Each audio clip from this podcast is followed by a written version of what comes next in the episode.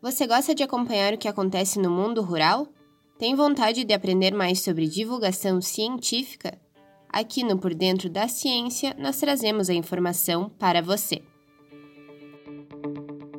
Ouça agora o boletim informativo da revista Ciência Rural, periódico científico da UFSM.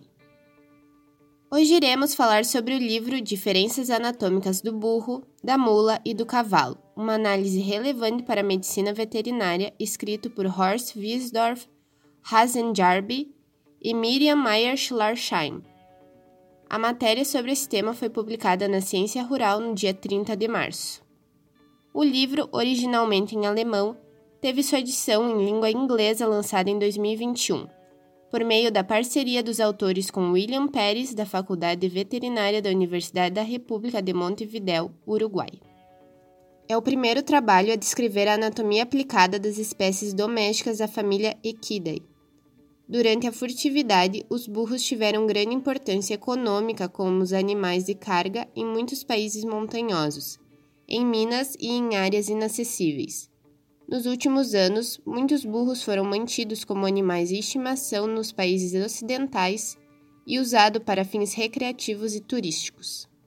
A obra é fundamental para estudiosos da área, visto a escassez de livros sobre anatomia de burros e mulas, e a inexistência de livros que contemplam as espécies citadas de forma comparativa. O objetivo do livro é descrever as diferenças anatômicas por meio de descrições concisas, juntamente com fotos de animais e espécimes vivas.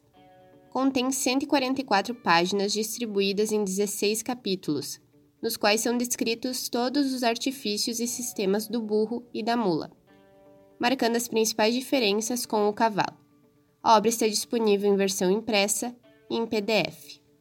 O texto destaca todas as diferenças de importância veterinária, entre outras, como a inserção de uma sonda nasogástrica, injeções e extrações de sangue da veia jugular externa, a pele como órgão, diferença nos sinais vitais, como temperatura, batimentos cardíacos e frequência respiratória, e entre outros.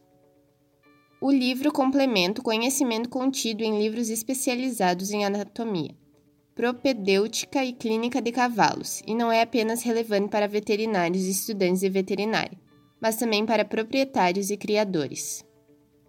De acordo com William Pérez, a melhor forma de divulgação do livro é por meio das redes sociais.